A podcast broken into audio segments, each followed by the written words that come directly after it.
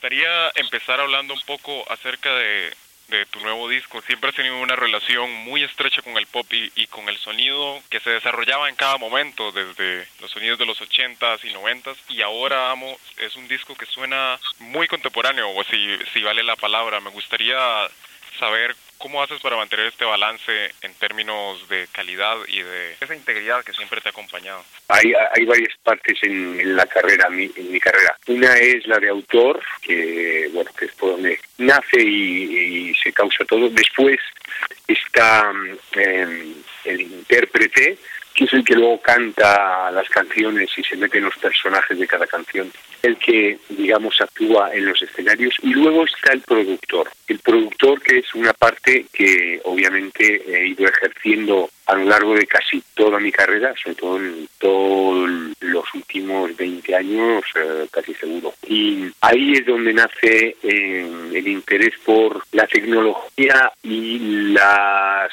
digamos, eh, capacidades que hay para poder conseguir y personalizar un sonido. ¿no? Entonces, ahí es donde entra una curiosidad, una fascinación por explorar, ¿no?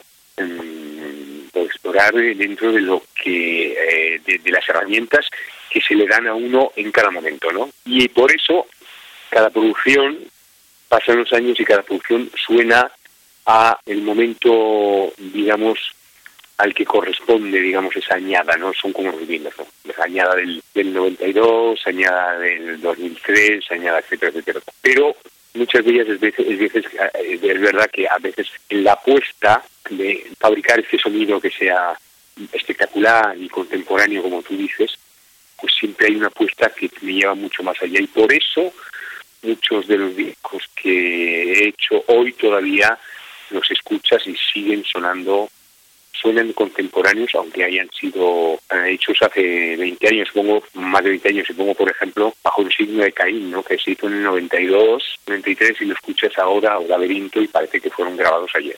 Claro, y en particular en Amo, en la canción mencionas eso mismo, el estar enamorado del proceso de, de crear de algo quizá un poco más común, algo algo más arriesgado. Es, eso es algo que te ha acompañado, supongo, durante la carrera.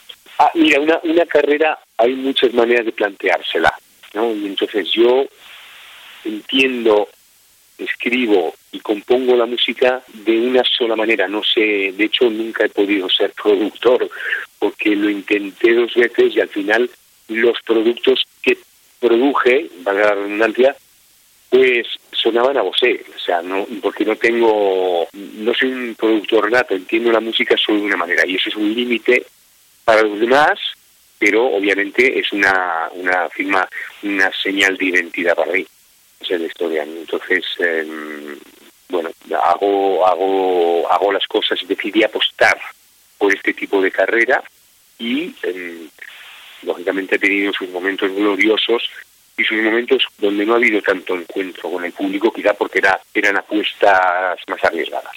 Claro, ¿en qué momentos particulares dirías que pasó eso? Bueno, yo creo que hay, hay, hay, hay muchos álbumes, hay varios álbumes que para mí son fantásticos, pero fantásticos, fantásticos, fantásticos, y que de alguna manera no tuvieron el éxito que los demás. Te pongo, por ejemplo, un ejemplo como El laberinto, es un disco discazo. Luego está Velvetina y luego pondría Cardio. Esos tres ejemplos son ejemplos en los cuales los fans, fans, fans, por supuesto, conocen, pero no trascendieron más allá de la fanaticada, eh, como han pasado, ha pasado con otros discos, como con eh, XXX o Bajo el signo de Caín o Por vos muero, o sea, esos que han sido que, que, han sido discos universales grandísimos. Nosotros, eh, pues se quedaron ahí, ¿no? Y son discos de una creatividad inmensa. Me, me llama también la atención que dentro de tu carrera el elemento de la fantasía ha estado bastante presente, desde aquel video de Amante Bandido que muchos de tus fans conocen, hasta en una canción como Respirar, que viene en este nuevo disco,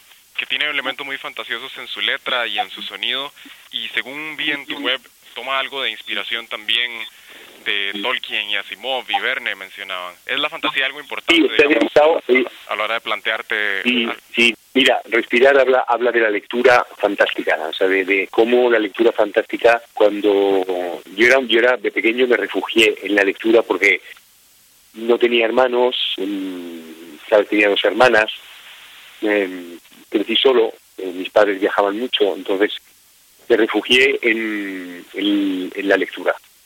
Em, y cuando me ponía a leer cosas que encontraba en la biblioteca de mi casa, eran cosas para adultos y eran cosas, por ejemplo, de ciencia ficción o literatura fantástica, recuerdo cómo al cerrar el libro, de repente hacía así como, ¡ah! tomaba una bocanada de aire como quien sale de, de una apnea, ¿no? Ya de repente debajo del agua, que es como quien sale al, al, al, aire a respirar, porque y la sensación, y lo que yo me preguntaba era, ¿cuántas horas habré estado leyendo y sin respirar? Porque la, la, la tensión que, que se me creaba en estos en estos mundos fantásticos, yo estoy seguro de que bajaba y ralentizaba la respiración y todo mi sistema biológico, porque me atrapaba, me, sumergía. ¿Continúa siendo lector ávido de, de fantasía o consumiendo de algún tipo por televisión tal vez o películas?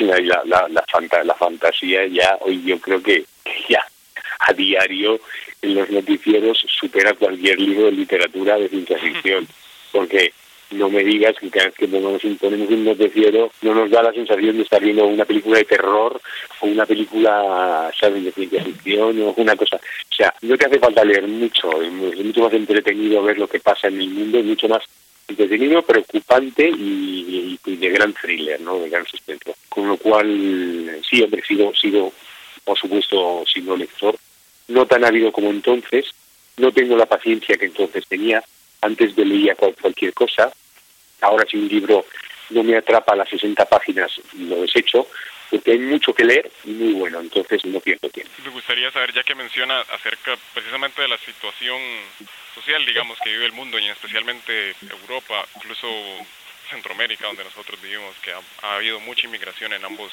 lugares. ¿Siente usted que hay cierta responsabilidad de parte del artista de reflejar o de alguna manera acercarse a estas situaciones? A ver, no, obligación no hay ninguna. Ahí lo que sí es que yo creo que existe una determinada conciencia en muchos artistas, muchos, no digo todos, en acercarse a determinadas causas que son las con las que uno más se identifica, que eh, no siempre es un problema de inmigración. En mi caso, mm, bien habiéndome sí, habiéndome adherido en, en las campañas, por ejemplo, en Norteamérica, dentro de la inmigración latina, sobre todo, porque es importante. Es mi mundo, es, es mi familia, es mi cultura, es, mi mercado, etcétera, etcétera. Y soy solidario, por supuesto. Pues tengo otras causas con las que trabajo también, ¿no? Pero no es una obligación, pero sí es, mm, lógicamente, en, en todo artista existe un ciudadano y ese ciudadano es el que se adhiere a las causas. Claro, y usted como ciudadano tiene un lado filantrópico muy grande. Hay muchas causas a las que se adhiere, ¿verdad? Y incluso la UNESCO le, ha reconocido, ¿verdad? Por, por ese trabajo. ¿Cómo recibe usted ese tipo de reconocimiento? Es un honor, es un honor y, y eh, lógicamente, pero es también una, una compensación o una recompensa hacia un trabajo solidario que haces, ¿no? Eso es así.